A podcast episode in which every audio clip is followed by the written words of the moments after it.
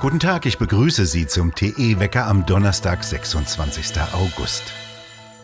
Wissen die Abgeordneten im Bundestag eigentlich, worüber sie abstimmen?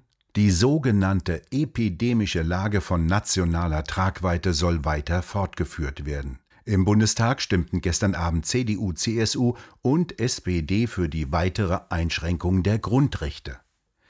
Immerhin stimmten 16 Abgeordnete der CDU, CSU dagegen, zwei von der SPD und nahezu alle Abgeordneten von AfD, FDP, Linke und Grüne lehnten die Fortsetzung ab. Am 11. September sollte der Ausnahmezustand eigentlich auslaufen, doch der gestrige Beschluss bedeutet, dass es eine epidemische Lage von nationaler Tragweite, was für ein Begriff, für weitere drei Monate gibt. Einen Anlass dafür gibt es zwar nicht, eine akute Überlastung des Gesundheitssystems liege nicht vor, kritisierten die Oppositionsparteien. Es war eine peinliche Veranstaltung gestern im Bundestag, eine vollkommen leere Regierungsbank, nahezu leere Abgeordnetensessel, als Bundestagsvizepräsidentin Petra Pau mit brüchiger Stimme das Abstimmungsergebnis vorlas. Der Chef der Kassenärztlichen Bundesvereinigung, Andreas Gassen, warf SPD-Sirene Karl Lauterbach die Angstkeule vor. Aktuell gebe es in Deutschland beispielsweise 2800 gemeldete Verdachtsfälle von Long-Covid bei unter 18-Jährigen. Das seien kaum mehr als 0 Prozent. Karl Lauterbach selbst trug übrigens auf den Fluren des Bundestages vor der Abstimmung keine Maske, als einziger Abgeordneter. Bundesgesundheitsminister Spahn hat offenbar Gefallen am Ausnahmezustand gefunden, der ihm eine unkontrollierte Machtfülle beschert. Impfen für Deutschland, so seine Parole gestern in der Bundestagsdebatte. Bereits heute will die Bundeswehr die Evakuierungen aus Kabul beenden. Der Grund die kritischer werdende Sicherheitslage am Flughafen. Die deutsche Botschaft in Afghanistan warnte deutsche Staatsbürger in einem Schreiben vor Schießereien und Terroranschlägen. Es kommt sehr häufig zu gefährlichen Situationen und bewaffneten Auseinandersetzungen an den Gates, heißt es darin. Der Zugang zum Flughafen sei kaum noch möglich. Fallschirmjäger und das Kommando Spezialkräfte KSK sollen dann am Freitagmorgen aus Kabul abfliegen. Noch immer unklar sind die Hintergründe des mysteriösen Giftanschlages in der Darmstädter Technischen Universität. Derzeit ermittelt eine 40 Mann starke Polizeikommission wegen versuchten Mordes. Sieben Mitarbeiter der TU erlitten schwere Vergiftungen, als sie in drei Teeküchen Lebensmittel zu sich nahmen, die mit giftigen Stoffen versetzt waren. Ihnen wurde übel, teilweise verfärbten sich sogar Arme und Beine blau. Ein Mitarbeiter schwebte sogar in Lebensgefahr. Sein Zustand hat sich mittlerweile verbessert. Gefunden wurde ein Stoff, der den Blutfarbstoff Hämoglobin blockiert. Der ist für den Transport von Sauerstoff im Blut zuständig. Bisher gibt es keine Hinweise auf mögliche Täterinnen und Täter. Den Kaliforniern fehlt demnächst der Speck zum Frühstücksei, denn der soll verboten werden.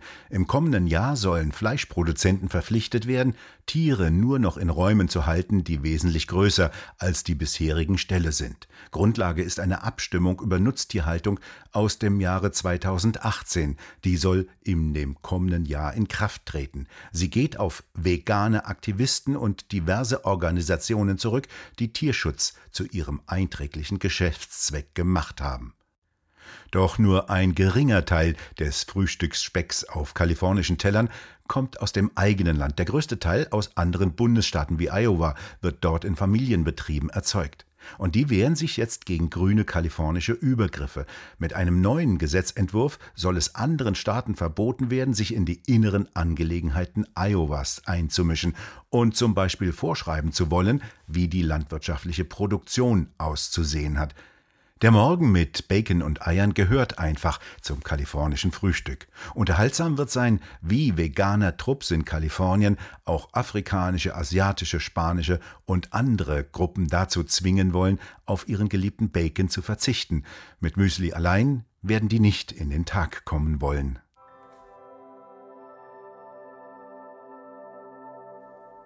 Heute Abend können Sie wieder auf TE Tichys Ausblick ansehen. Die Talkshow, die mittlerweile mehr Zuschauer anzieht als viele TV-Sendungen der öffentlich-rechtlichen Fernsehsender. Roland Tichy, um was geht es bei Ihnen heute Abend und wen haben Sie eingeladen? Es geht um den ewigen Krieg in Afghanistan. Und bei diesem ewigen Krieg fällt auf seit 30 Jahren zuerst die Russen, dann die Amerikaner, Deutschen und so weiter. Und in diesen 30 Jahren hat sich die Bevölkerung von 12 Millionen auf 38 oder vielleicht sogar 40 Millionen erhöht. Eine Explosion der Bevölkerung. Und unser wichtigster Gast ist Professor Gunnar Heinson, äh, der sich mit Bevölkerungsentwicklung und Kriegen befasst. Und seine These ist ja, wenn Bevölkerungen so explodieren wie in Afghanistan, dann gibt es nur zwei Möglichkeiten, Krieg oder Auswanderung. Und das ist der Druck, der hier entsteht. Jede Frau in Afghanistan hat fünf bis sechs Kinder wenn ein Sohn ermordet wird, kann der andere immer noch nach Europa weiterziehen. Das ist die brutale, grausame These, die dahinter steckt und dem Krieg in Afghanistan immer wieder neues Blut verschafft. Und das ist auch der Grund, warum die hochtechnisierten Armeen der Russen und der Amerikaner später gegen die Steinzeitkrieger unterlegen sind. Denn Afghanistan hat buchstäblich seine überzähligen Söhne verheizt. Der hochinteressante Professor Gunnar Heinsohn heute Abend also bei Tichys Ausblick.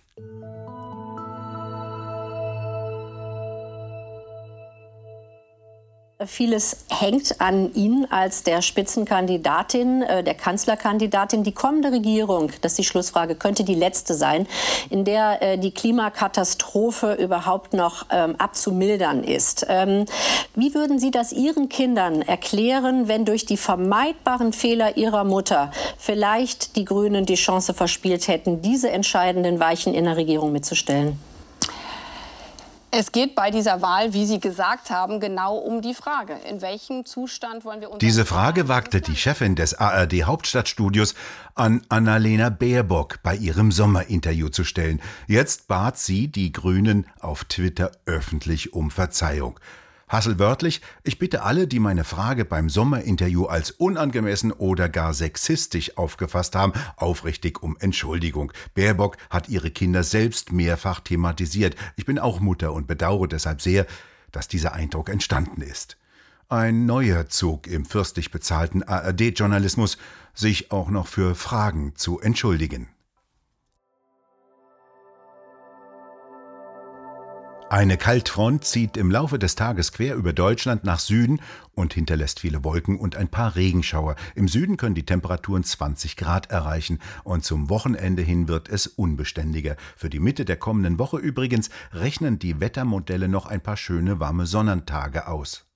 Und vor genau 500 Jahren verzeichnete die Wetterchronik einen der wärmsten Winter. Ab Juni wurde es bis in den Herbst sehr warm. Alle Feldfrüchte, Obst und Wein waren prächtig gediehen, so schrieb damals ein Chronist. Das ist in diesem Jahr anders. Das regnerischere Wetter macht den Bauern einen Strich durch die Rechnung. Sie konnten mit ihren Maschinen schlecht auf die Felder fahren. Im Frühjahr hat es zwar genügend geregnet, es wurde nicht so trocken wie im vergangenen Jahr, allerdings haben Starkregen und Hagel Ende Juni schwere Schäden in vielen Kulturen angerichtet. Mehr dazu morgen im TE-Wecker.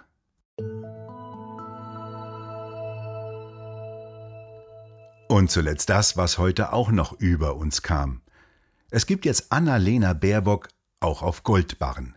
Vertrieben werden diese Goldbarren von der in Braunschweig ansässigen MDM Münzhandelsgesellschaft und die wirbt folgendermaßen.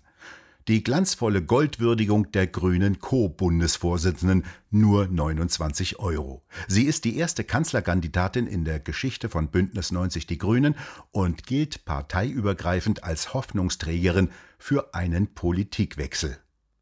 Es gibt zum Goldbarren sogar das dazu, was bei den wissenschaftlichen Arbeiten ganz nett gewesen wäre, ein Echtheitszertifikat. Wir bedanken uns fürs Zuhören. Schön wäre es, wenn Sie uns weiterempfehlen würden. Und wir hören uns morgen wieder, wenn Sie mögen.